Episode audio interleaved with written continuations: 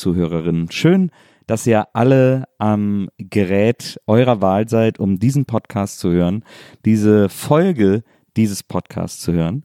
Und äh, ganz besonders freut es mich, dass ihr alle dabei seid, wenn es darum geht, dass ich der besten Frau der Welt versuche, die beste Serie der Welt nahezubringen. Nun, einige von euch, vielleicht ein paar Newbies, ein paar Newcomer, ein paar neu dazugewonnene Hörer, die gesagt haben, hm, was mag das für ein Podcast sein? Da höre ich einmal rein. Euch heiße ich ganz herzlich willkommen, die anderen natürlich auch, aber, aber alle, die das hier zum ersten Mal hören, denen sei kurz erklärt, worum es geht.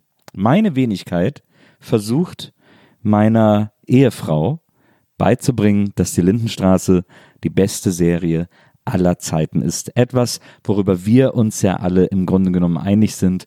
Nur meine Frau hat das Memo noch nicht bekommen. Nun, wie, wie komme ich an so eine Frau? Wie habe ich es geschafft, eine Frau zu ehelichen, die, die so majestätisch, schlau, cool, schön und toll ist, dass wir alle uns eigentlich nur in den Dreck vor sie werfen können, ähm, um wenigstens in ihrem Schatten dahin vegetieren zu dürfen.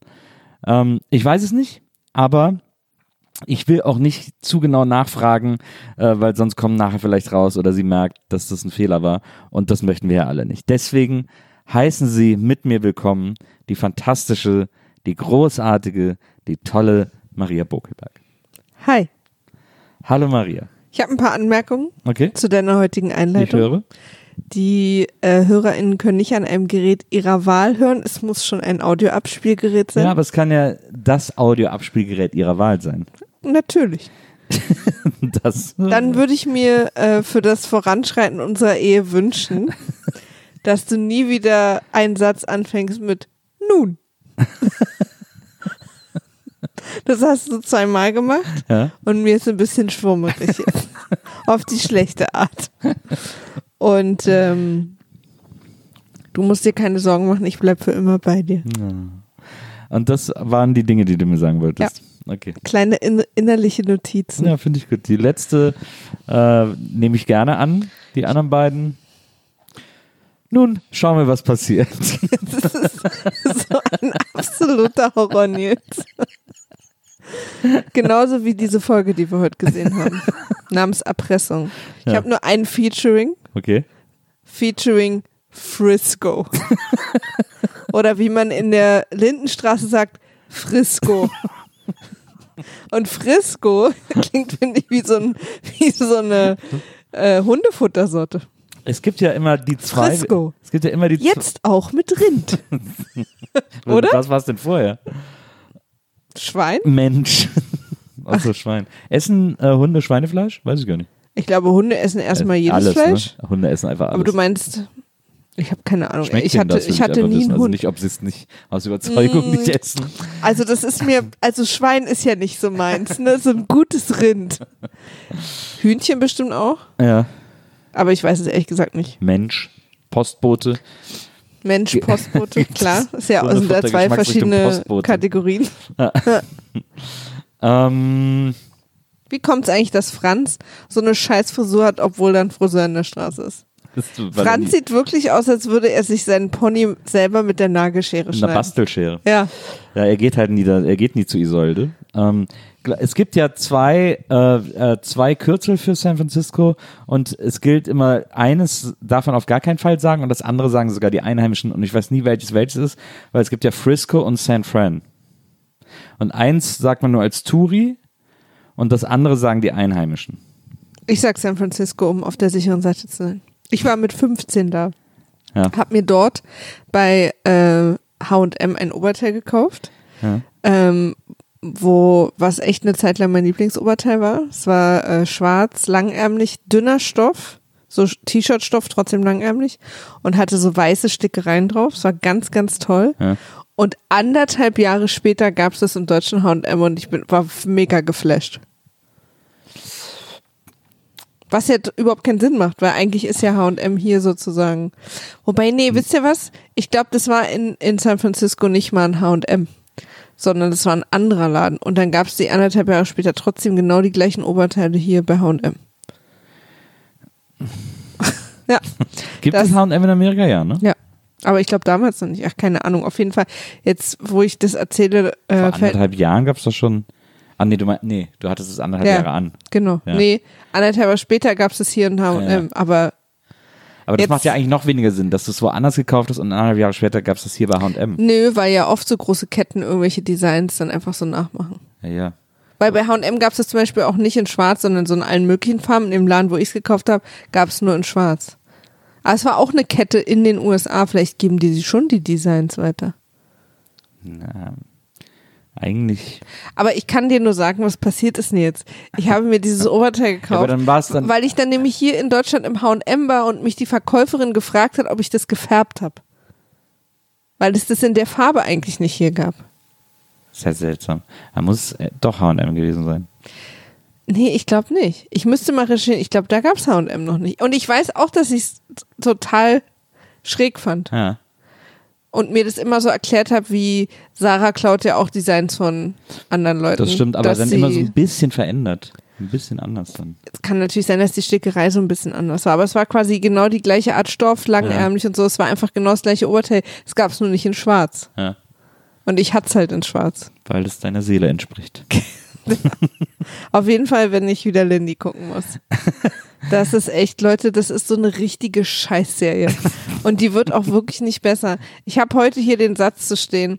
Wird das für immer so sein, dass ich passiv-aggressive Dialoge zuhören muss, die zu nichts führen? Es ist so frustrierend. Das Ja. steht hier. Ja, aber man muss ja trotzdem sagen, dass wir ein bisschen haben wir dich schon. Wie habt ihr mich denn? Äh, denn bevor die Serie heute losging, haben wir geguckt, aha, die Folge heißt Erpressung. Und dann haben wir auch ein bisschen von dir ausgehend spekuliert, was so heute in der Folge passiert. Das ist nicht mich haben jetzt. Und da sieht Das man ist ja schon, einfach, nee, nee, nee. Ich unterbreche dich jetzt auch, weil da es ist, die Prämisse ist schon so falsch, dass wir unser aller Zeit nicht mit deinen Ausführungen verschwenden können. Nee, Hey. Naja, weil die Prämisse nicht stimmt. Ich, aber ich korrigiere sie dir nochmal und dann kannst du gern nochmal sagen, was du glaubst. Ja, ich rede jetzt so mit dir, weil mich diese Serie so sauer macht, dass ich das immer machen muss, alle zwei Wochen. Früher musste ich es alle fünf Wochen machen, jetzt muss ich es alle zwei Wochen machen. Das will ich auch nochmal sagen. Das ist, weil ich euch so liebe und weil ich Nils so liebe. Aber offensichtlich nicht mich selbst. also. Das ist, glaube ich, jetzt die 44. Folge, die wir gucken. Kann es sein? Das kann so ungefähr hinhauen. Ja. Ja. Das heißt, ich habe jetzt 44 Mal, also ich habe jetzt 22 Stunden in dieser Lindenstraße verbracht. Ja. Einen Tag. Ja. Es ist eine sehr lange Zeit. Und es, egal wie sehr ich es hasse oder nicht, ist es natürlich so, dass ich, dass ich mir Zusammenhänge merke. Also, und dass, wenn eine Folge Erpressung heißt, ich mit dir kurz überlege, und es waren echt 30 Sekunden, wer wohl hier wen erpresst, äh, während diese beschissene Titelmusik lief. Einfach, äh, wir haben einfach Zeit überbrückt. Jetzt, wenn der Bus wartet, gucke ich auch irgendwie, was auf Twitter los ist. Das heißt aber nicht, dass ich Twitter sehr liebe oder alles, was ich da lese. ja, aber es gibt so eine, aber es gibt eine Neugier bei dir, wie es wohl weitergeht. Ich glaube, das nennt man Stockholm-Syndrom. nee, nicht mal Stockholm-Syndrom. Es ist, es ist keine Sympathie. Ich habe zwei, zwei positive Sachen aus der Folge heute. Letztes Mal war es eine, jetzt sind es schon zwei. Du siehst, der, der Widerstand bröckelt. Hier bröckelt gar nichts. Im Gegenteil. Ich habe das Gefühl, was am Anfang, ich sag mal, so ein leichtes Widerständchen war, ist ein Full-Frontal-Widerstand. mit eigener Währung und, und äh, also das, das ist richtig, hat sich Aber was richtig sind denn deine ausgewachsen. zwei positiven Sachen heute? Ich fand das orangene Telefon cool, was im Friseur steht. Ja. Ähm, hat aber wirklich nichts. Da, Gab hat, früher oft. Das war, Ja, es gab ja, man da hat, ja, die Serie aber nichts zugetan. Wir hat hatten da- grünes. man hat ja damals seine Telefone nur bei der Post bekommen und dieses Orange war eines der Modelle. Mhm. Ich hatte, wir der- hatten grünes. ich glaube, gab es nur zehn Modelle oder so. Wir ich habe auch hatten ein grünes. Mickey Maus Telefon, das wollte ich immer haben. Unseres war grün. Wir hatten so ein, unseres war so türkis Ja. und hatte die Wählscheibe im Hörer. Ah ja, nee, das hatten wir nicht. Das fand ich immer so amerikanisch. Und das war sehr cool. Und später hatten wir die Banane. Die Banane? Mhm. Das sah aus wie eine echte Banane, oder? Nee, wir hatten einfach eine Banane, Nils. Nee. Hatten wir im Osten ja nicht. Und dann hat Nein, mein nein, Vater nein. uns hier Moment, eine. Moment. Ja, ja, nee, es sah kann aus wie eine echte Banane. Es kann ja hatte sein, die, dass sie einfach ein gelbes Telefon hat, dass sie aus Spaß die Nee. Banane genannt hat. es, es hatte quasi aus wie eine Banane und auch die Knöpfe waren quasi in dem in dem Ding, In was man Hörer, genau und der Hörer hat man den hat also die das wo man es draufgelegt Ja. hat war auch wirklich nur so ein kleines Ding Ah, ja. zum drauflegen also die das Haupttelefon war das was man sich auch ans Ohr gehalten hat Ja. ja, verstehe. und dann hatte mein Vater wegen seinem Job ähm, ein Funktelefon was aber so ein Rumtragekoffer war Mhm. weil wir irgendwie, ich glaube, wir sind umgezogen und hatten erst keinen Telefonanschluss oder so. Und dann hat mein Vater aber, weil er das zum Arbeiten gebraucht hat, von der Firma so ein Funktelefon bekommen, was in der Wohnung stand und auch nur an dem einen Fenster im Arbeitszimmer funktioniert hat. Und es war einfach so ein riesenschweres Teil. Äh, so wie so eine Art, wie so ein, wie so ein kleiner Verstärker sah das aus. Ja. Und da war an der Seite das Telefon dran. Und äh, da gab es immer richtig Ärger, wenn ich lang telefoniert habe, weil das halt super teuer war. Es hat zwar wahrscheinlich zum Teil die, oder voll die Firma bezahlt, aber Ja. da, das war nicht gern gesehen. Wir hatten irgendwann bei uns im Haus überall Telefon. Also ich hatte ein Telefon in meinem Zimmer, äh, unten gab es Telefon im Keller, hatte meine Klar, hatte, Wessis. hatte meine Mutter in der Werkstatt noch ihr Telefon und das war aber alles die gleiche Leitung. Oh. Das heißt, wenn jemand telefoniert hat, und Achso, jemand also ihr hat hattet nur unterschiedliche Geräte. genau, unterschiedliche Ah, Geräte, aber okay. wenn jemand telefoniert hat und man hat abgehoben, konnte man da dem Gespräch zuhören Naja, äh, oder sich einmischen, was ein paar Mal für unangenehme Situationen gesorgt das hat. glaube ich sofort. Meine Eltern haben mir irgendwann eine eigene Durchwahl äh, besorgt, aber Ja. da, also schon, da war ich schon 17 oder so, weil sie einfach auch gern mal wieder erreichbar sein wollten. Ja, das hätte ich auch gerne gehabt, aber stattdessen habe ich regelmäßig in Aber ich musste sie zahlen. Also meine Eltern haben gesagt, äh, wir bezahlen dir bis so und so und alles, Ja. was quasi auf der Rechnung drüber geht, musst Ja. du selber zahlen. Und so war das auch. Naja, na, ich hatte dann ständig, wenn ich so Telefonate zum Beispiel mit Simone geführt habe, meine beste Freundin, äh, dass dann mitten im Telefonat äh, die Stimme meiner Mutter erschallte. Nils, jetzt leg mal auf, wir wollen telefonieren. Ja, das ist gut. Nils, leg mal auf, wir wollen essen. Überhaupt nicht unangenehm. Nee, ja, das ist Gar nicht klasse. unangenehm. Naja, aber lasst uns den anderen Rotz hinter uns bringen. ähm, mein Lieblingszitat heute Ja, ist, ich liebe dich nicht mehr. das war so eine coole Stelle. Du hast auch gelacht, ja, als sie das Telegramm durchgegeben hat. das stimmt. mein Lieblingszitat heute war 1986. Die Leute fliegen zum Mars, fliegen dreimal die Woche zum Mond. Nur das Telefon ist immer noch so wie vor 50 Jahren. Absolut, absolut. Ist immer noch genauso wie 1926. Habe ich richtig gerechnet? Nee, hast du nicht. 1936. Ja. Oh, 1936. Sehr gutes Jahr gewesen für Deutschland. Die Ja, vor allem 30er. die Leute- Insgesamt. Zu- Heute fliegen die Leute nicht mehr zum Mars und das Ja. haben sie auch 1986 nicht getan. Und dreimal die Woche zum Mond. Ja, sie hat ja mit Absicht übertrieben. Naja, aber deswegen hat sie natürlich auch mit 1936 übertrieben. Ist sie eigentlich Isolde? ja. Ah ja. Weil sie da gerade steht. Ich habe mich gerade gefragt, also wir haben auf äh, Pause gedrückt Ja. beim Abspann. Da steht gerade Isolde Panowak und ich habe gerade überlegt, wer das eigentlich ist. Noch heißt sie Panowak mit Nachnamen. Und bald heißt sie Kohl. nee. Wen heiratet sie? Bald hat Kenne ich sie- den? Nee, der ist noch nicht da. Schade. Aber der ist toll. Doch, das wird Also, ganz schön. Maike, Ja, der große Cliffhanger. Ich bin übrigens überrascht. Maike liegt im Koma. Im Ja. Kühlschrankkoma. Ja. Ich bin überrascht. Ich hätte nicht gedacht, dass sie es so dramatisch machen. Sie liegt seit sechs Tagen im Koma. Sie haben sie wohl auch erst sehr spät gefunden. Sie war total unterkühlt. wie am nächsten Tag oder so, am nächsten Ja, Morgen genau. irgendwas. Sie war total unterkühlt äh, und hatte irgendwie Schock und sowas alles. Ähm, und irgendwie ist im Krankenhaus irgendwas ist komisch. Also die sind alle sehr Das ist, glaube ich, der gleiche Raum, der letzte Woche der Knast war. Also Knast, das, das, das, Knast, das Besuchszimmer im Knast. Also Maike liegt im Koma und es ist irgendwie ganz komisch, weil alle mega aufgeregt sind und so. Es ist aber alles komisch. Also Henny und äh, Franz sind am Anfang, kommen sie ins Krankenhaus, um Maike zu besuchen. Ähm, müssen uns natürlich als Zuschauer rein und sagen dann deswegen, ja, jetzt, jetzt ist sie wirklich seit sechs Tagen unverändert, sind aber emotional so ganz leicht distanziert. Ähm, und plötzlich kommt noch Dressler rein, der so auch irgendwie ist. Na, der macht Witze. Der, der sagt zum Beispiel, äh, dann hat sich das Unternehmen ja gelohnt. ja, ja, genau. Wo ich so denke, und die beiden unterhalten sich auch so und er, zum Beispiel Franz sagt so relativ distanziert, ja, hoffen wir mir nicht, dass sie nie wieder aufwacht, ne? Ja, ja, genau, Die reden gerade so, so grinsend. ja, die reden auch so gerade so darüber, als, keine Ahnung, als würden sie hoffen, dass es ihren Lieblingswein bald noch im Supermarkt gibt oder so. Es Ja, ist auch das- irgendwie so, keiner, keiner das, ist richtig besorgt. auch dass Dressler dann im Krankenhaus abhängt und die dann auch alle so, ja klar, sie sind der Hausarzt, irgendein Hausarzt. Klar, kommen sie her, sie können ja im Krankenhaus alle Strukturen nutzen. Äh, sie, Ja, da hatte ich so das Gefühl, das ist so vielleicht dieses kleinstädtische in, aber wir sind ja in München. ich hätte einfach diesen Satz so gern zu Ende gebracht, weil ich weiß, dass wir in München sind. Dieses Kleinstädtische, was man ja manchmal auch in so Stadtbezirken hat. Also wenn das irgendwie, wenn er sozusagen der Hausarzt von der Gegend ist, dann ist er ja sicher auch oft im Krankenhaus und kennt da auch die Leute und so. Und lasst, glaube ich, der Hausarzt auch seine Patienten mal im Krankenhaus besucht, ist nicht so ungewöhnlich. Ja, aber er kriegt ja dann auch ein Besprechungszimmer mit denen und so. Ich finde schon, dass das ein bisschen, dass er da ein bisschen sehr Das übertrieben. ist der gleiche Raum gewesen. Nee, nee, die sitzen in einem anderen Zimmer. Wo Nee, da ist sprechen. nur so ein Vorhang.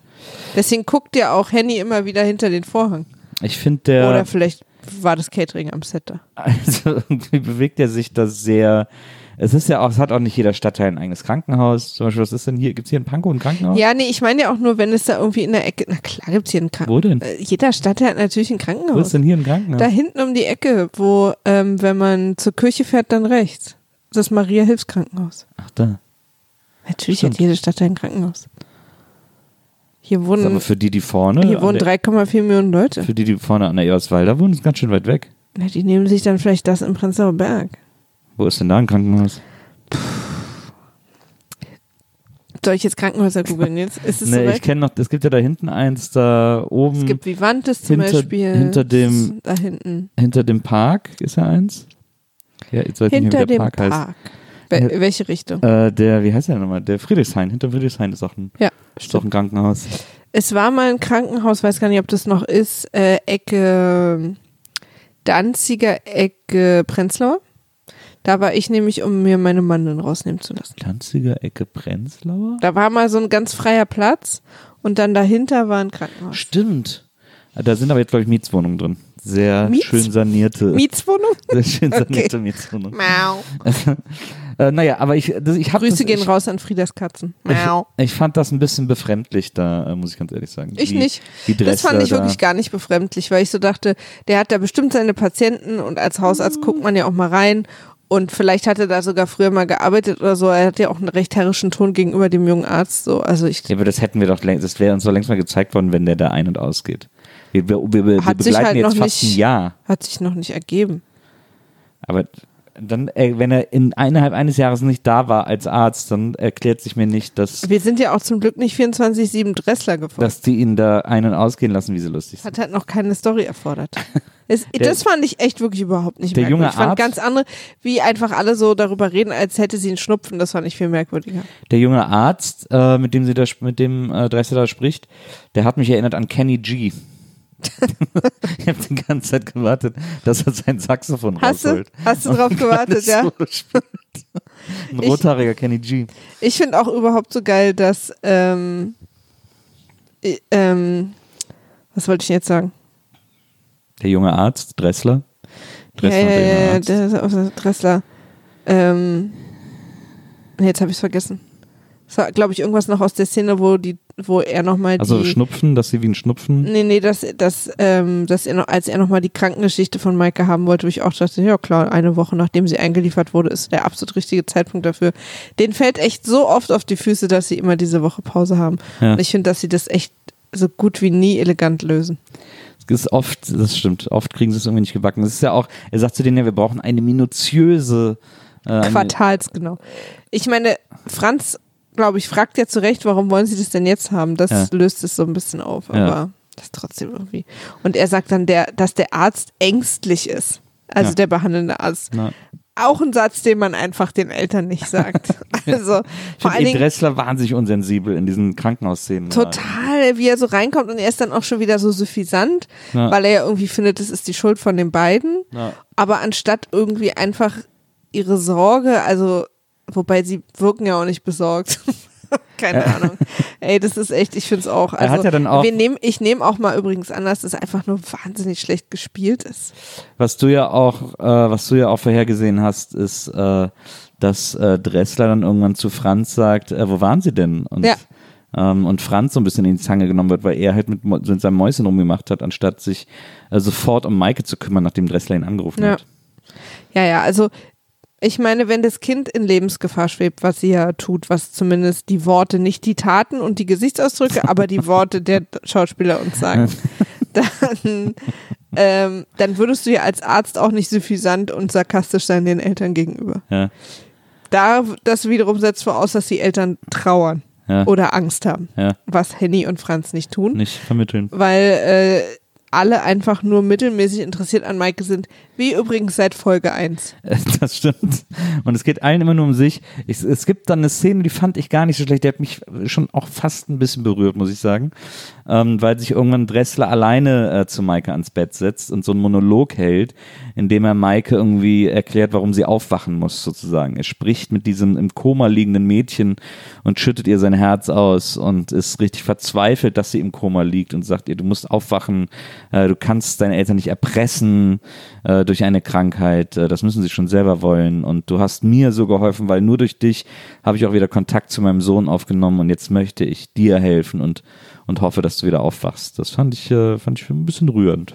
Ich habe geschrieben, ist Dressler bescheuert, weil ich fand, dass er zwischendurch bei dieser Rede ein bisschen over the top aggressiv war und sie dann auch zwischendurch so angeschrien und angemotzt hat. ja. Und das fand ich total furchtbar.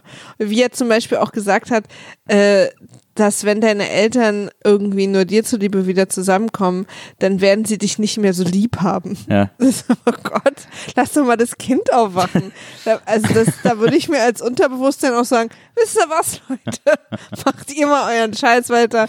Ich bleib dann hier einfach liegen. Ich finde, ich, ich fand die, die Idee eigentlich gut. Ja. Ich fand sie aber furchtbar umgesetzt. Das und ich- fand es wieder so ganz typisch Dressler, den Leuten also so unempathisch sein. Ja, nee, das Herz am rechten Fleck, aber trotzdem total unempathisch. Ich fand auch gut, dass er ihr quasi gesagt hat, ähm, dass sie ihm geholfen hat, dass er Ja. mit seinem Sohn ein gutes Gespräch hatte und dass sie aufwachen soll. Und ich Ja. habe auch ihm angemerkt, dass er sozusagen ängstlich war, Ja. der Einzige offensichtlich und auch verspätet.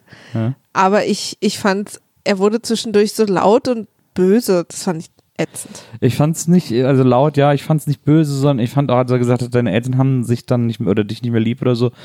Das schien mir fast so eine Art Test zu sein. Es kam mir fast vor, als wollte er sie nochmal so ein bisschen testen, wo er mit ihr alleine ist und gucken, ob sie vielleicht doch noch irgendwie reagiert oder zuckt oder so und er sie so ein bisschen aus der Reserve locken kann. Als er dann gemerkt hat, dass sie halt tatsächlich einfach äh, off ist, äh, hat er dann quasi so gesprochen, dass er sie, dass er sie ihr Unterbewusstsein erreichen will, irgendwie sozusagen. Ich fand das ganz rührend. Ich fand das irgendwie ganz schön. Der, der Arzt äh, ist auf jeden Fall, also der eigentliche Arzt, Kenny G. Kenny G, ist völlig überfordert. Ja. Wollte sie dann auch verlegen lassen, ist aber, und ich hatte das Gefühl, er will sie einfach loswerden, weil er einfach nicht mehr weiß. Keiner sagt auch Koma, alle sagen nur, sie ist seit sechs Tagen ohnmächtig. Ja, Und ich frage mich, ob das wirklich ein Unterschied ist oder ob das was anderes ist. Ich habe nicht so ganz, ich habe es nicht so ganz ist, der ist verstanden. wirklich überfordert. Der will die wirklich Total. Und ich und dann fand ich noch, äh, wollte ich noch bemerken, dass Gutes äh, Krankenhaus. ja, insgesamt. Auch so, go- so hat man hat eh so ein Gefühl, dass, dass man da gut ähm, sich so erholen kann. Das ist auch eine ganz Ja. schöne Atmosphäre da. Das stimmt. Ähm, wobei Krankenhäuser sind immer furchtbar.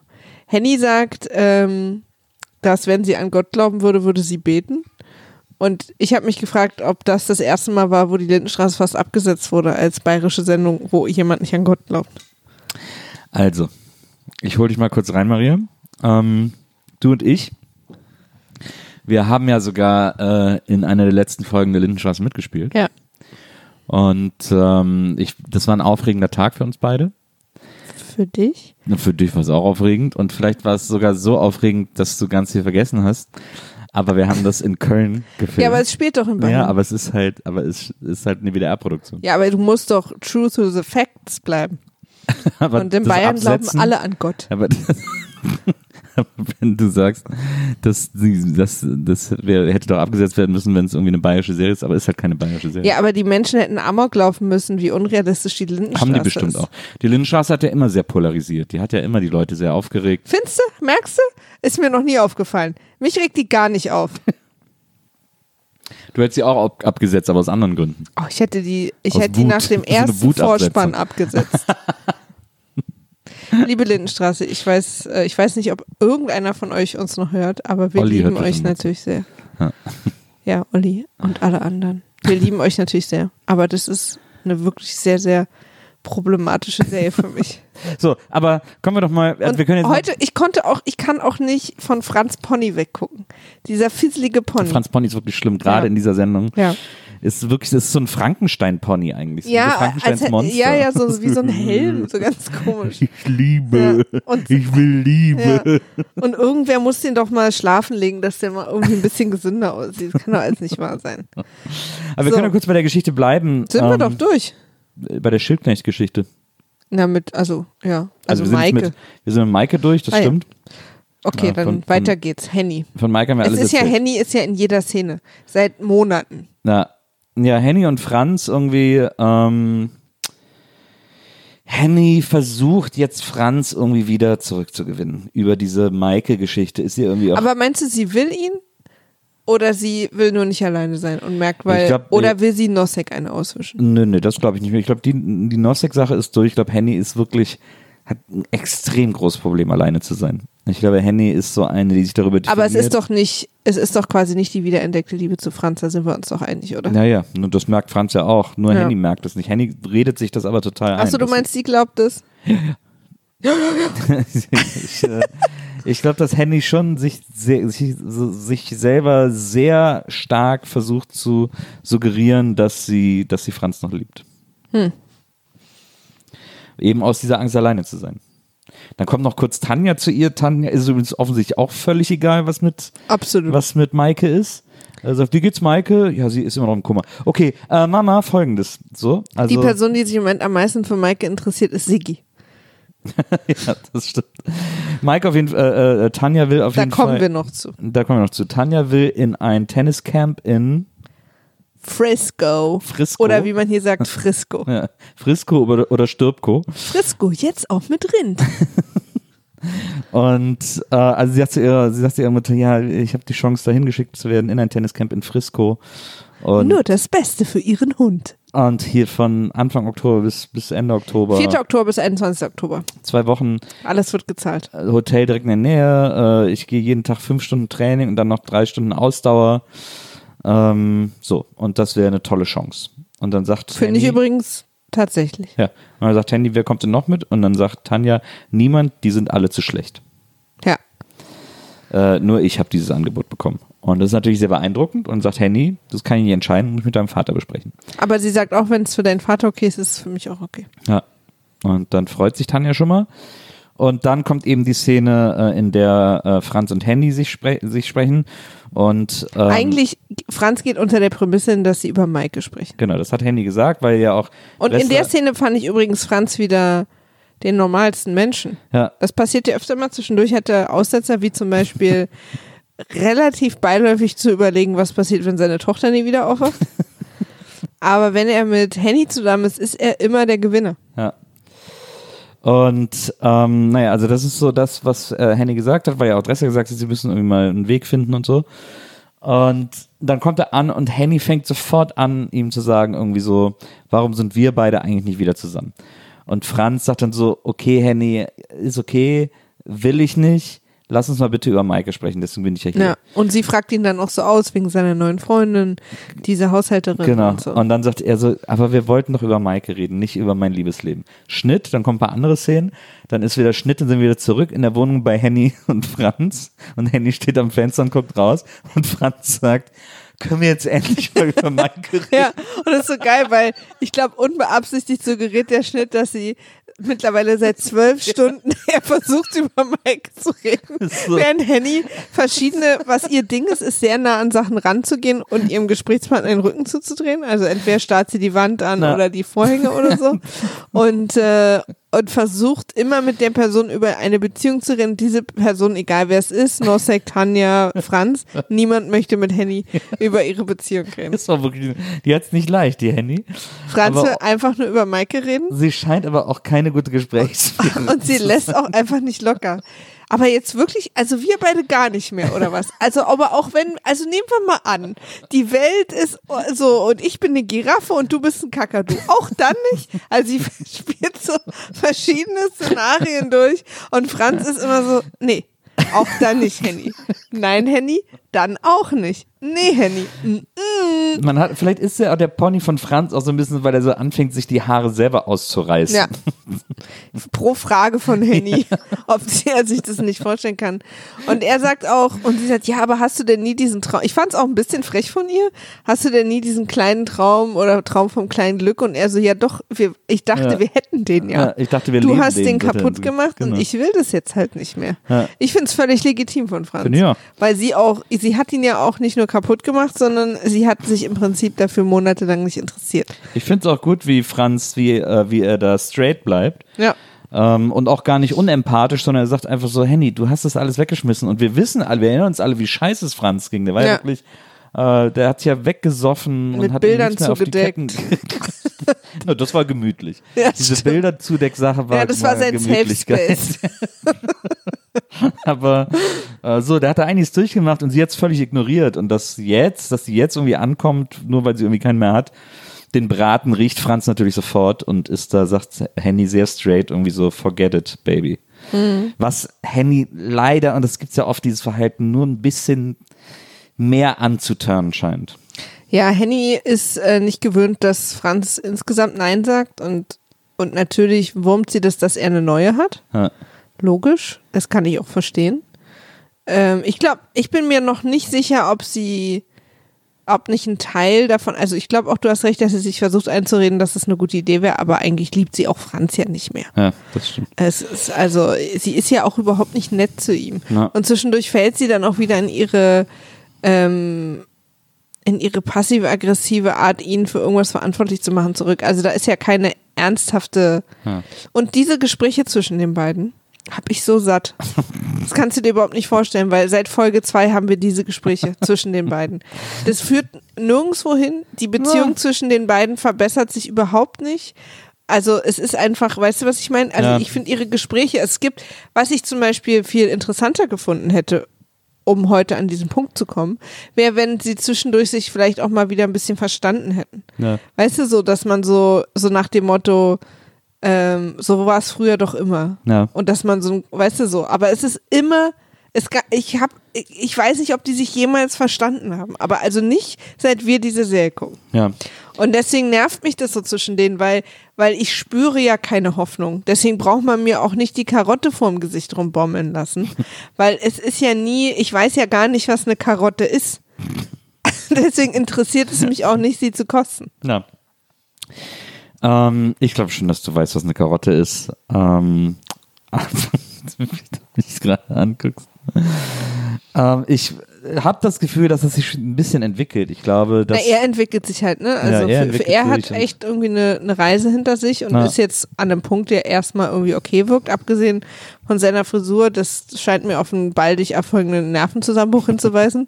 Aber ähm, sie ist einfach die gleiche Person, die sie in Folge 1 war. na, Ich habe auch nicht das Gefühl, dass sie irgendwie, dass sie so, also weißt du, wenn man jetzt zum Beispiel abnehmen würde, dass sie ihn noch liebt ja. und jetzt gemerkt hat, das mit Nosek war ein Riesenfehler, also, aber überhaupt nicht. Sie ist ja in keinem irgendwie reuig oder, oder irgendwie, dass sie versucht, dass er sie gern hat. Sie ist ja einfach nur, sie denkt, er hat total recht. Er meinte, ich dachte, es geht um Mike, aber es geht wie immer einfach nur um dich. Ja. Und damit hat er einfach total recht. ja, das stimmt. Aber einen coolen Rock hatte sie heute an, finde ich. Nee, die Farben waren nicht schön. Doch, ich finde es sah cool aus. Ach nee, komm, meine Oma hatte so einen Vorhang. Vielleicht hat sie den daher. Ja. Aber es ist so eine gute Zweitverwertung. Ähm, Was, die Hose oder der Vorhang? Ich glaube, es war so eine weite Hose, ach, es war eine die weite so wie Hose. so ein Rock aussah. Ja. Na, auf jeden Fall ähm, endet es damit, dass äh, das Telefon klingelt und Tanja dran ist und offensichtlich fragt, was ist denn jetzt? Äh, Ja, Maike im Koma hin oder her, Leute. Was ist denn jetzt mit meiner mit Frisco. Frisco-Reise? Und dann sagt, äh, und dann sagt Henny, ja, warte mal, ich frage mal den Vater. Nee, warte mal, kann er dir selber sagen, weil sie gerade irgendwie im Knatsch sind. Und dann geht er dran und dann sagt er, na ja, wenn du alleine fliegst, alles klar, dann mach.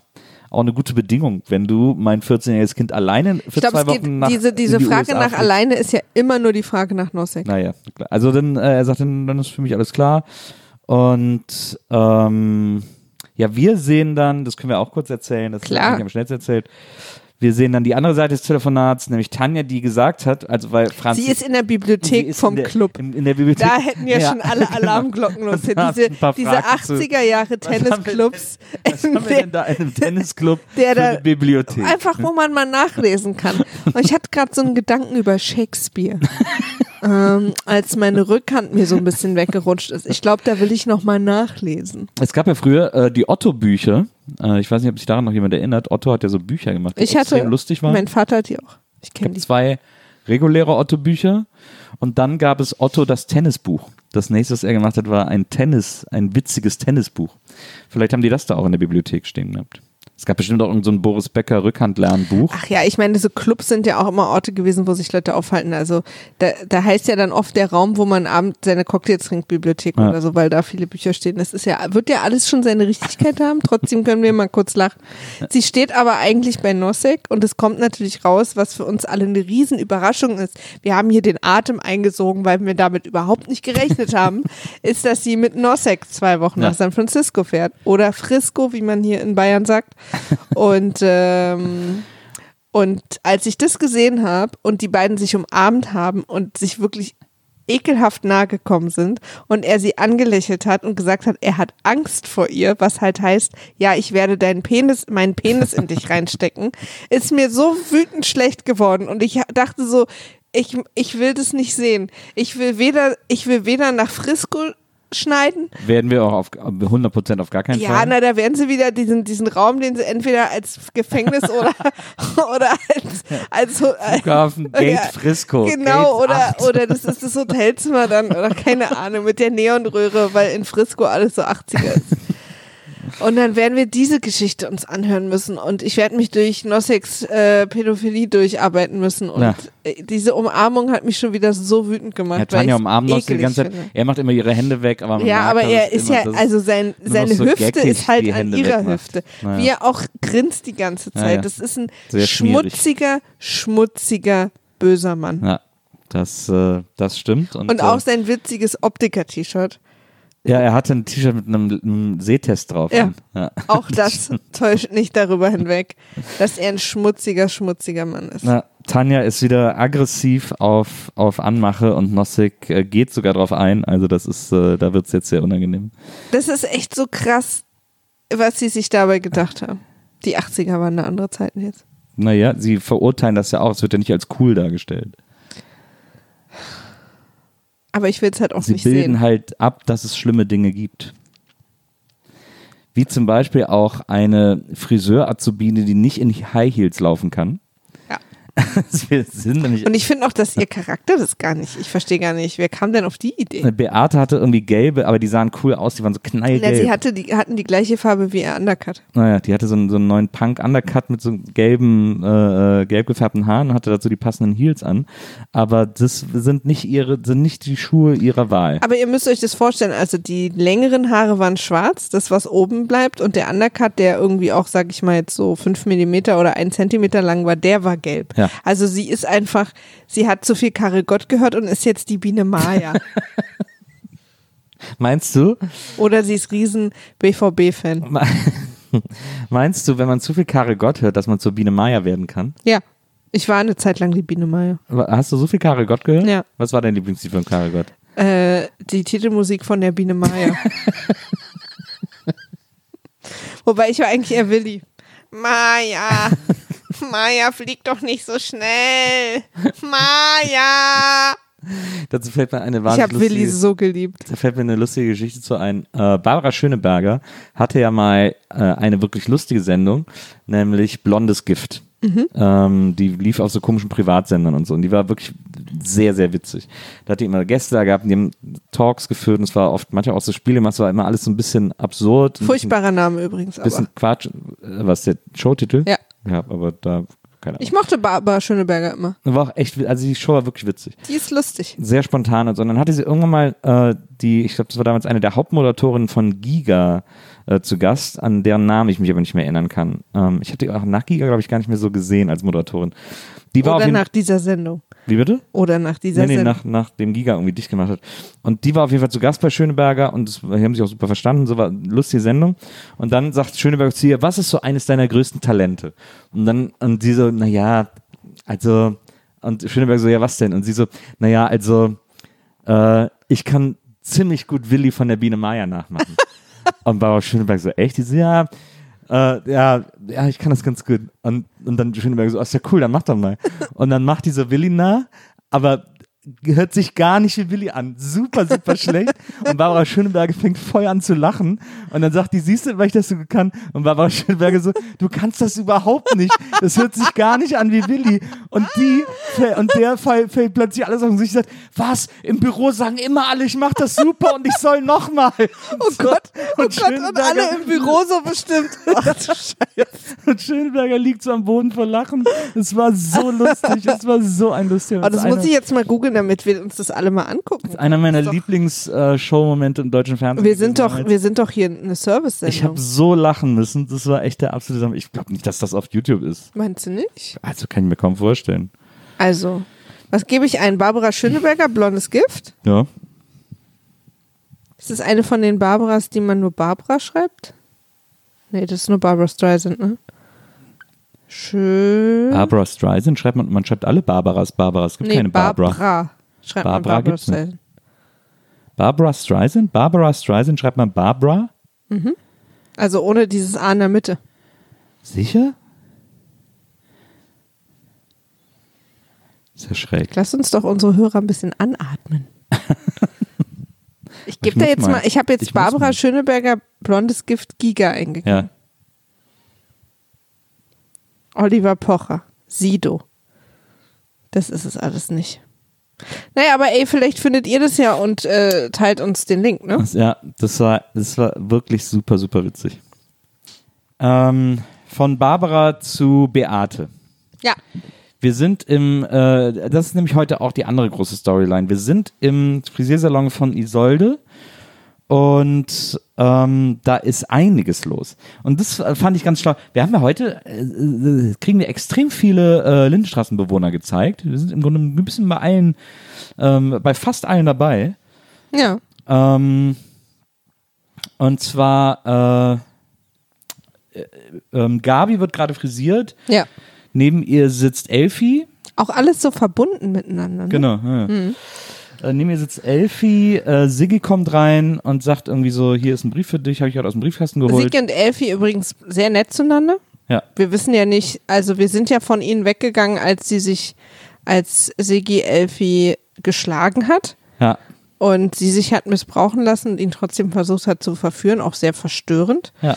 Ähm, und wir sind nie wieder so richtig reingeholt worden. Wie haben die sich vertragen? Haben die sich vertragen? Und da du mir gesagt hast, als du angefangen hast zu gucken, waren die schon gar nicht mehr da, Ja. habe ich teilweise zwischendurch auch einfach damit gerechnet, dass sie so gedroppt wurden, also dass sie Ja. einfach nicht mehr stattfinden. Ja. Tun sie aber. Und ja, sie sitzen beim Friseur und äh, Gabi hat Elfi was zu sagen. Ja.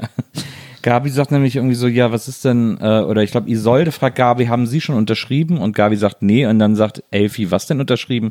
Und dann sagt Gabi so, "Hm, ja, hier den Brief von deinem Siggi. Oder, hast, du den ihn- vielleicht selber ja, geschrieben? Das, und ich, also, und dann, Komische. ja, ja, und dann gibt sie ihr den und, und Elfi liest den Ja, und steht dann auf und finde ich, reagiert richtig. ja, Also sagt dann zu Gabi, ja, ist vielleicht scheiße, ist richtig, aber mich deswegen hier so vorzuführen, obwohl wir eigentlich Freundinnen sind, finde ich ganz schön assi. ja, Und das finde ich auch. ja. Und ähm, auf jeden Fall liest Der Brief dann, ist natürlich assi. Isolde liest dann den Brief vor, wie es Friseurladenbesitzerinnen so machen, wenn sich zwei Kunden streiten um einen Brief. Und äh, der Brief ist offensichtlich von Siggi äh, in allen Haushalten verteilt worden. Und Außer bei steht- Yoshi.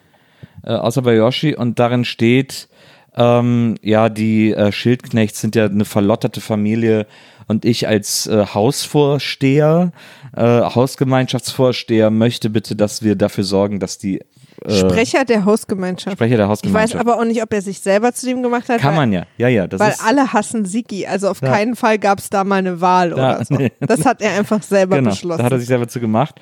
Und äh, er will, dass man gegen die Schildknechts vorgeht, weil die. Weil Nee, er will denen im Prinzip das Sorgerecht entziehen. Ja. Also er will, dass ihnen das Sorgerecht entzogen wird, weil, Weil- da ist irgendwie verlottert, Leute versuchen sich das Leben zu nehmen, andere haben äh, die Mutter und die Tochter haben den gleichen Liebhaber und wohnen zusammen und so weiter. Es ist so ein richtiger, es ist so richtig, es ist so krass unangenehm. Er ist ein es, richtiger CSU-Wähler. Ja, aber er ist auch so ein, er ist auch so ein, so ein, so ein, so ein, so ein Geheimagent irgendwie, so ein, ich weiß auch nicht. Also Es ein ist- Stasi-Typ. ja, genau. Schon so ein, so ein immer, war er doch Blockwart. schon immer. Blockwart hat mir gefehlt, das war das Wort. So ein Verpetzer war er doch schon immer, auch bei der Erde. Das ist doch sein Job. So ein in, richtiger in Fascho Serie. ist das. Ja, Ja. ja. Das ist echt ganz schlimm, ganz, ganz schlimmer Brief. Und äh, der mischt sich richtig in etwas ein, was ihm Also er will das, er will im Prinzip, dass die, äh, wie Willi dann später so schön sagt, dass er sucht sich so Empörungspartner ähm, und will sich gemeinsam mit den Leuten empören und dann sich sozusagen in diese Familie einmischen. Genau, und das, und das kriegen wir aber in der ganzen Folge so mehr oder weniger die ganze Zeit mitgeteilt, dass alle im Haus drauf scheißen, außer Kling natürlich, weil sie eine alte, eine alte Klatsch-Tante ist. Aber zum Beispiel die Benaschs, die haben den Brief gar nicht bekommen. Wahrscheinlich, weil er die gar nicht auf seiner Seite haben will. Und äh, Ja. dann ist Er hat bestimmt auch Angst vor denen. dann ist Frau Benasch, ist so, wieso werden wir so ausgeschlossen, bestimmt was über uns. Und äh, ihr Mann Yoshi sagt dann so, scheiß doch auf den, sei froh, wenn der uns nicht auf den Sack geht, äh, äh, wird schon nix sein und so. Ähm, bei den Beimers kommt der Brief auch und Helga ist kurz so ein bisschen so, hm, was sollen wir da machen? Und Hans sagt, ja, machen wir natürlich nix. Was ist denn das für ein Brief? Was ist denn das für ein Wichser? Äh, da, bei so einem Denunziantentum, da machen wir gar nichts. Das geht uns gar nichts an, da haben wir nichts mit zu tun. Und der Familie geht's gerade scheiße. Äh, du würdest auch nicht wollen, wenn wir hier Streit haben, dass plötzlich das ganze Haus darüber entscheidet, ob wir streiten dürfen oder nicht. Also das ist nur wirklich, das geht ihnen nur wirklich einfach gar nichts an. Da ist Hans ganz cool irgendwie. Er sagt dann auch zu Helga, überleg mal, wir hatten auch damals, bevor Klaus geboren war, auch eine Krise und so und haben es trotzdem irgendwie durchgeboxt und irgendwie wieder cool gemacht und so. Das finde ich irgendwie ganz, das finde ich ganz gut von ihm. Ja, und meinte dann auch, wenn wir jetzt getrennt werden, würden wir vielleicht auch so Briefe kriegen. Genau. Und äh, und da sieht und dadurch wird uns gezeigt, was wir auch vorher im, im äh, bei Gabi durch Gabi im Frisiersalon gesehen haben und die soll die auch gesagt hat, unterschreibe ich nicht, dass diesen Brief wirklich niemand im Haus interessiert ähm, und keiner den unterschreiben will. So außer die Klingen, die hat glaube ich gesagt, dass sie ihn unterschrieben hat, aber sonst ähm, äh, sonst ist da keiner hat da keine Aktion drin. Also Sigis Aktion läuft ins Nichts. Zum Glück. Ja. Ich habe hier übrigens einen Satz stehen, der euch jetzt alle aus den Schuhen hauen wird. Bist du bereit dafür? Ich bin bereit dafür. Endlich mal wieder Willi-Content. Das ist das zweite Positive. Du hast mich nicht nach dem zweiten gefragt. Stimmt. Die ähm, Lindenstraße hat mich insofern gebrochen, dass ich etwas, was ich zutiefst verabscheue, begrüße, weil ich den Rest noch mehr verabscheue. Ich finde, ich war richtig kurz erleichtert, als wir in Willis und Helgas Wohnung waren. Weil die die meiste Zeit wenigstens nett sind miteinander. Ja. Mich frustriert oder mich, mich, mich irgendwie also ich finde es berührt es so unangenehm, wie alle anderen immer scheiße miteinander sind. Ja. Also ständig irgendwie gemein und, und sich anschreien und passiv-aggressiv sind, sei, sei es in der WG oder bei den Schildknechts oder wenn Frau Kling da ist oder mit Siggi und Elfi und alle sind die ganze Zeit furchtbar zueinander. Immer.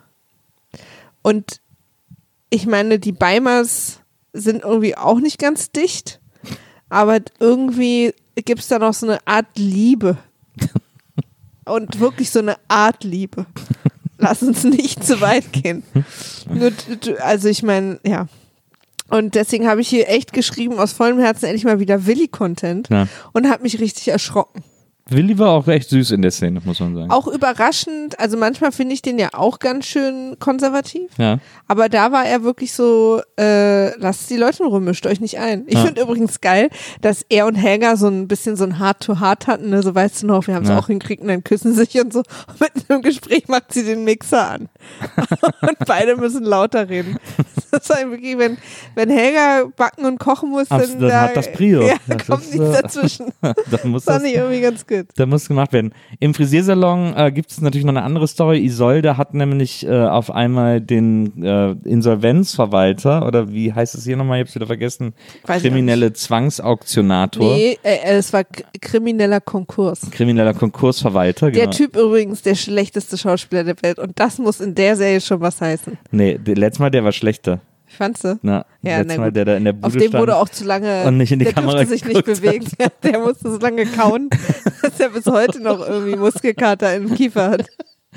Jetzt auf jeden Fall einer, der so ein, den, der hat einen Pfiffi, da machen die sich die ganze Zeit drüber lustig ähm, und dann sorgen sie auch dafür, dass er sich bücken muss und dann verrutscht ihm sein Toupet und dann, ah, dann lachen die auch so super unverschämt laut darüber Voll. und er geht gar nicht darauf Er ein. kriegt's auch voll mit. Ja, ja, und er geht aber nicht darauf ein und, es, und er geht halt mit, mit Isolde durchs Haus und äh, Isolde sagt, ja, ich muss noch mit meinem Mann sprechen, der ist aber gerade in Botswana, den erreiche ich sehr schlecht, äh, ich muss wissen, ob der mit investiert oder nicht. Und dann, tele dann irgendwann telefoniert sie auch mit einer, der erste, es gibt den ersten Anruf, da spricht er wohl mit seiner Assistentin, mit der er jetzt auch was Sie hat. spricht mit seiner Assistentin. Sie, äh, sie spricht mit äh, seiner Assistentin, mit der er ja, glaube ich, auch was hat. Das war ja irgendwie mal Thema irgendwann. Na, die war ja auch da, also wir wussten, wir- das wissen wir ja. Naja, genau. Ja. Und äh, äh, so und Ich meine, der ähm, ist ja auch schon lange nicht mehr am Dreh. Und er hat auch gesagt, er Oder? will jetzt seine Werbefirma. Er hat, er hat ihr dann, er hat Isolde am Telefon wohl gesagt, dass er oder nee, sie Nee, hat sie. Isolde am Telefon gesagt, dass sie jetzt eine Da Werbefirma gibt's doch auch schon wollen. lange keinen Dreh mehr. Die ist wahrscheinlich einfach irgendwo in Freising und vögeln sich seit Monaten irgendwie. ist anzunehmen, also ganz komisch.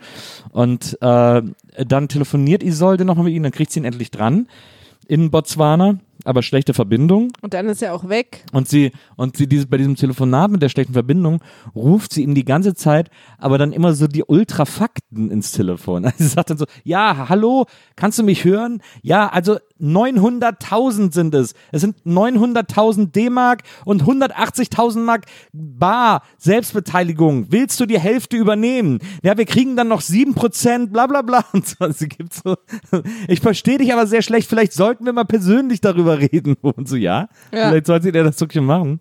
Das würde dieses Ich Gespräch fand es auch sicherlich so anstrengend. sicherlich vereinfachen. Rumgeschrei die ganze Zeit. Und- Fast so anstrengend wie schreiende Kinder oder so. Ja, daraufhin kommt es auf jeden Fall, wo sie dann sagt, äh, 1986, das sagt sie nämlich Ja. äh, dann nach diesem, nach diesem Telefonat. Und dann gibt sie irgendwann das Telegramm auf, ein Telegramm an ihn nach Botswana. Und äh, das, äh, früher gab es, gibt es auch, ich glaube, gibt es heute noch Telegramm? Weiß ich gar nicht. Wahrscheinlich kann man es sogar noch aufgeben. Ähm, aber früher, äh, wenn man irgendwie schnell eine Nachricht irgendwo hinschicken musste vor E-Mail ähm, und bevor Faxe groß verbreitet waren, war eben das Telegramm die eine große Möglichkeit. Und äh, die nutzt Isolde hier, das hat man telefonisch aufgegeben. Das war immer nur so, da, da hat man pro Zeichen bezahlt und hat ein Zeichen hat dann irgendwie schon, weiß ich nicht, fünf Mark gekostet. Sie sagt's. Super teuer. Sie hat's ja gesagt, ja, irgendwie. aber wir haben es uns nicht Ja, gemerkt. wir haben es nicht uns Also sehr, sehr teure Angelegenheit, aber sie gibt so alle Facts, alle Hard Facts durch. Und dann äh, will sie das Telegramm schließen und sagt sie, ah Moment, eine Sache noch, schreiben Sie noch dazu. Und das hast du ja uns äh, auch schon gesagt. Ich liebe dich nicht mehr. Grüße Isolde. deine Isolde. Ja. das fand ich irgendwie cool. Weil sie auch gar nicht, sie, sie sagt es auch gar nicht so hämisch, sondern einfach nur ganz, Genau. diktiert es so, ganz Das ist normal. die, der eine sachliche Ja. Fakt, den sie gerade noch vergessen hatte, den sie mir auch noch sagen wollte. das fand ich so- sehr lustig. Das fand ich auch irgendwie cool. Und, äh, und dann äh, gibt sie das Telegramm auf und dann, sie, nee, sie müssen es mir noch, nicht nochmal vorlesen. Ach so, sie müssen, ja, okay, dann machen sie und so. Setzt sie sich hin, ja. Und ähm, das ist äh, im Grunde genommen diese Isolde-Story. Also sie macht wohl ernst und will jetzt da den äh, Frisiersalon, das Haus mit Das dem Haus Frisiersalon kaufen, kaufen. das ist ja, äh, baut ja auch logisch darauf auf, was die letzte Woche gemacht hat, als sie gesagt hat, sie will ihre Träume verwirklichen. mhm. Und in dem Haus ist aber Ihr ja, Frisiersalon ist übrigens 53 Quadratmeter groß. wir sehen jetzt hier auch 53 Wir Quadratmeter. sehen hier gerade ein, ein Bild von der Lindenstraße, dieses klassische Abspannbild bei Nacht, äh, weil mich gewundert hat, weil sie sagt ja, ja, und hier ist noch das Akropolis im Haus. Ähm, jetzt sehe ich da den Frisiersalon. Ich dachte immer, dass der Frisiersalon hinter dem Supermarkt wäre, aber tatsächlich ist er anscheinend tatsächlich äh, genau zwischen Supermarkt und Akropolis, also tatsächlich mit dem Akropolis im gleichen Haus. Das, da habe ich mich gewundert, das habe ich immer anders verortet. Wie komisch, ne? Da, Ganz da, interessanter. da vorne links waren wir, ne? Vorne links.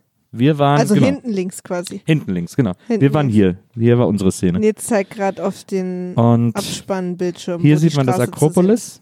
Ja. Und das hier müsste der Fris das Schild vom Na, Frisiersalon muss sein. ja, wenn sie sagt, äh, quasi zwei Parteien, Akropolis und Friseur, Genau. oben jeweils jeder die Wohnung. Genau. Aber es, man sieht doch, es ist nur ein zweigeschossiges Haus, also äh, ist gar nicht so hoch wie das andere.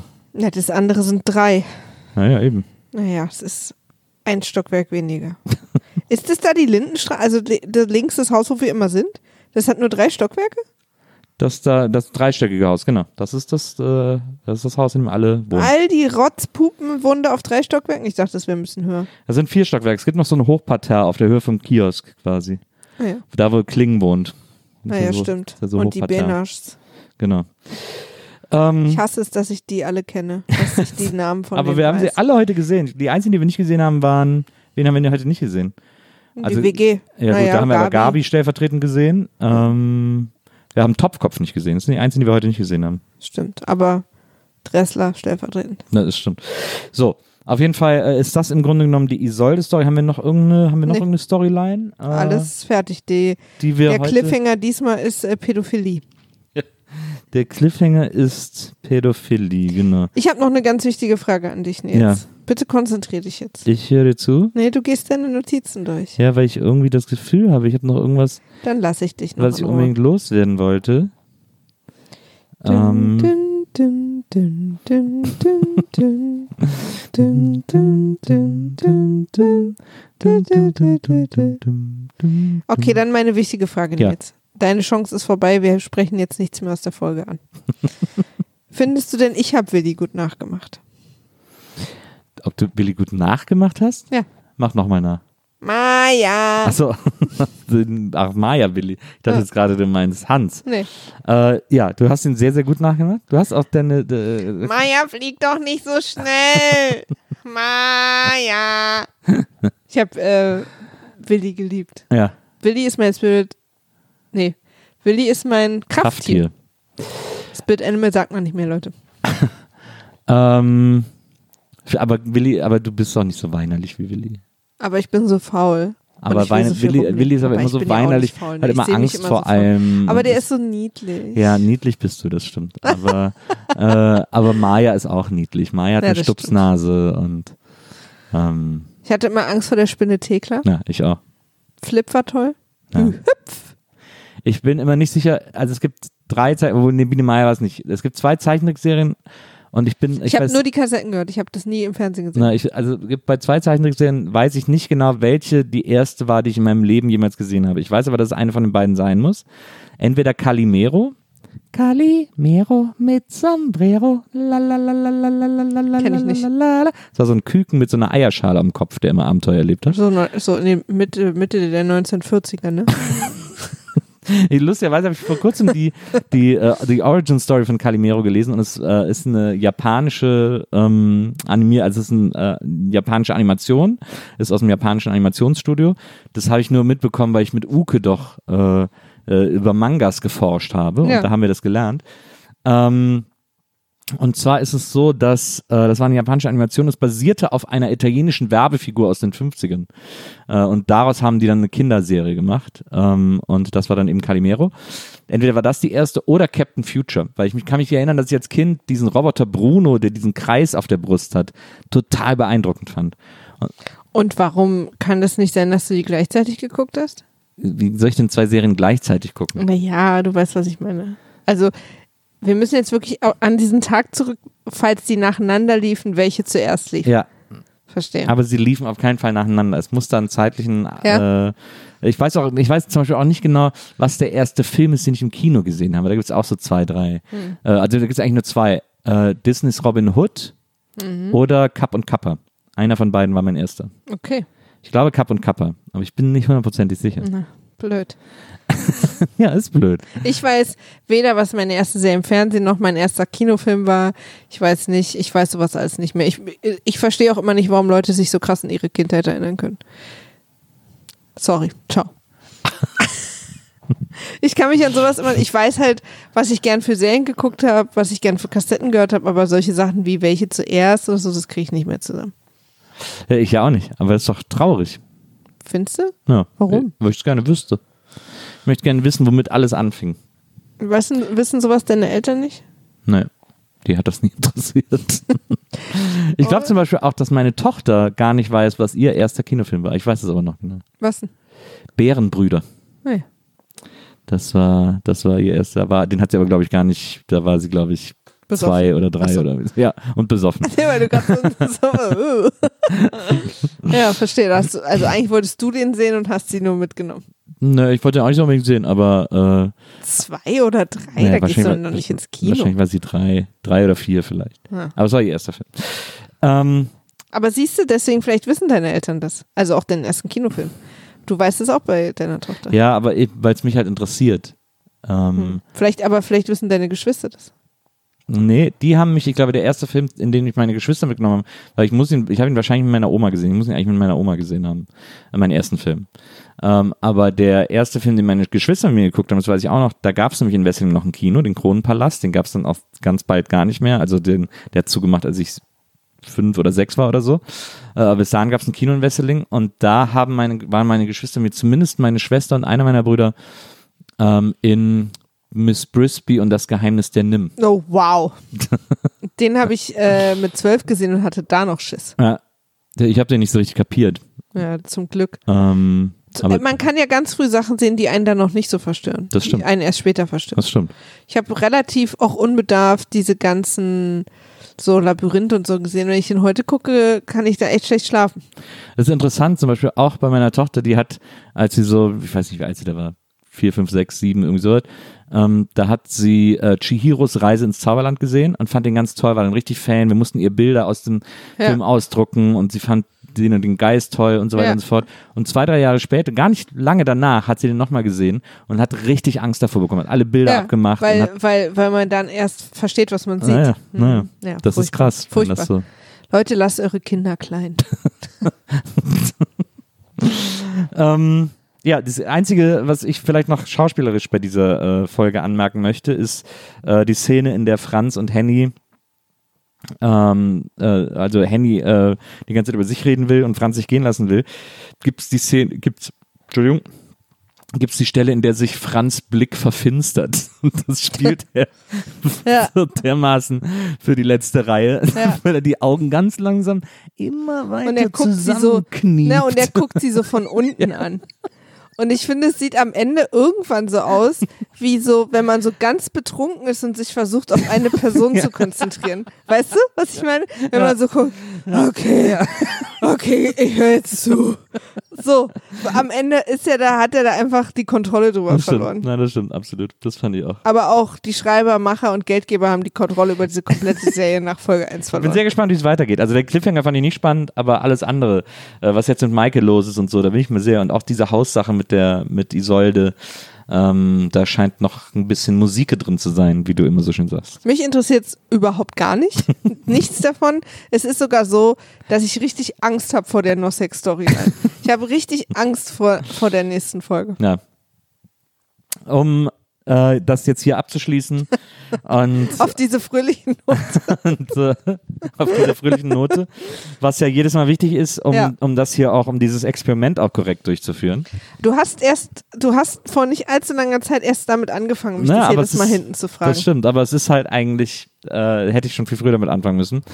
Ähm, liebe Maria, nachdem wir das heute alles gesehen haben, die Folge Erpressung. Mich anguckst. ähm, bist du, bist du jetzt Fan der Lindenstraße? Was glaubst du denn?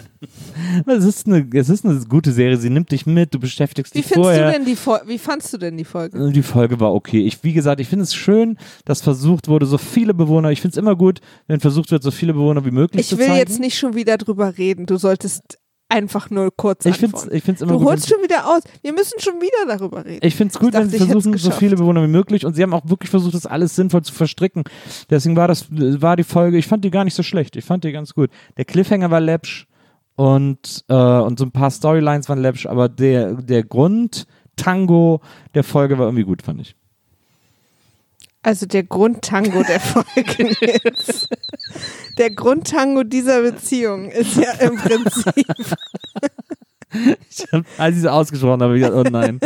Aber dann habe ich gedacht, ich rede einfach weiter, vielleicht äh, Ja, merkst du ja. es nicht. Für dich wäre es viel schöner geworden, wenn ich es aus Versehen ausgesprochen hätte, oder? Nö, oh, da nö, hättest du so nicht. viel Freude dran Nein, gehabt. So viel nicht. Freude. Nein, nein. Du zeichnest dir ein völlig falsches Bild von mir. Also erstmal möchte ich ähm, absichern festhalten, dass äh, du die absolut große Liebe meines Lebens bist Ah. und ich dich sehr, sehr gern habe. Hm. Äh, es ist auch überhaupt nicht anders zu erklären, warum ich den Scheiß hier mache. ich würde es für niemanden machen. Aber unsere Hörer magst du doch auch gern. Und Ja. unsere HörerInnen vor allem. Ja. Ich mag die alle sehr gern. Aber auch für sie würde ich das nicht tun. Ich würde es nur für dich tun. Und ich tue es. Und ich werde mich auch mit dir gemeinsam durch die weiteren Untiefen dieser Serie Wir haben bald das erste Jahr Ah, ja. geschafft. Ich Das war wird so offensichtlich aufregend. fertig. Entschuldigung, aber ich habe das zuletzt mal gedacht. Wir sind ja, glaube ich, auf der letzten DVD oder so. Oder auf der vorletzten. Wir haben bald das erste Jahr geschafft. Das ist so Mhm. Ach, ist cool. immer pro Box eine, ein Jahr oder ja. was? Na, Verstehe. Das heißt, uns steht also eine richtig tolle Silvesterfolge vor. Nee, es hat ja nicht Silvester angefangen, ne? mh, nee, hat nicht. Aber so eine Silvesterfolge müsste es trotzdem noch geben. Müsste jetzt demnächst kommen. Gab ja. Naja, wir hatten doch Weihnachten auch schon. Äh, hatten wir Weihnachten? Ich glaube schon. Haben wir nicht äh, musiziert mit den Beimers? Ja, aber zu Weihnachten? Ich dachte, es wäre Weihnachten Ich gewesen. glaube, es war so Hausmusik, oder nicht? Na klar, ein bisschen Hausmusik in der Lindenstraße. so, Leute. Ich würde jetzt gern abbrechen. Also wir müssen das Experiment noch ein bisschen fortführen, um Ja. dich zu überzeugen, dass das die beste Serie aller Zeiten ist. Wahrscheinlich müssen wir das. Also, wenn ihr noch Ideen dazu habt, dann könnt ihr uns gerne eine Mail äh, dazu schreiben unter folgender E-Mail-Adresse. wimaf.poolartists.de Und äh, vielleicht habt ihr eine Idee, was wir noch tun können, um Maria von der, von der Großartigkeit der Lindenstraße zu überzeugen. Wenn ihr uns das öffentlich mitteilen wollt, dann könnt ihr das auf Twitter tun, unter unserem Twitter-Handle @wimaf war weg. Weil Wimaf schon weg war.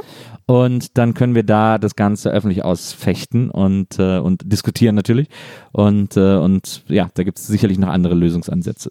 Vielleicht einfach auch mal so, dass wir einmal so einen Marathon machen, mal so zehn Folgen hintereinander. Nein.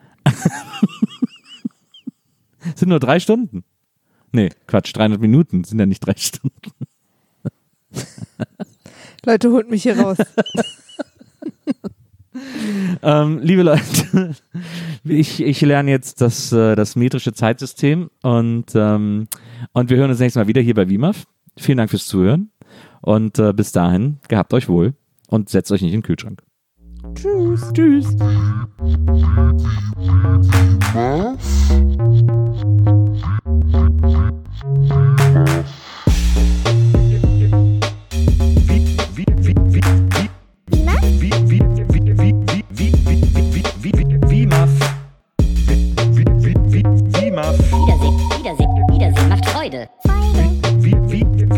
Wiedersehen, Wiedersehen, Wiedersehen macht Freude.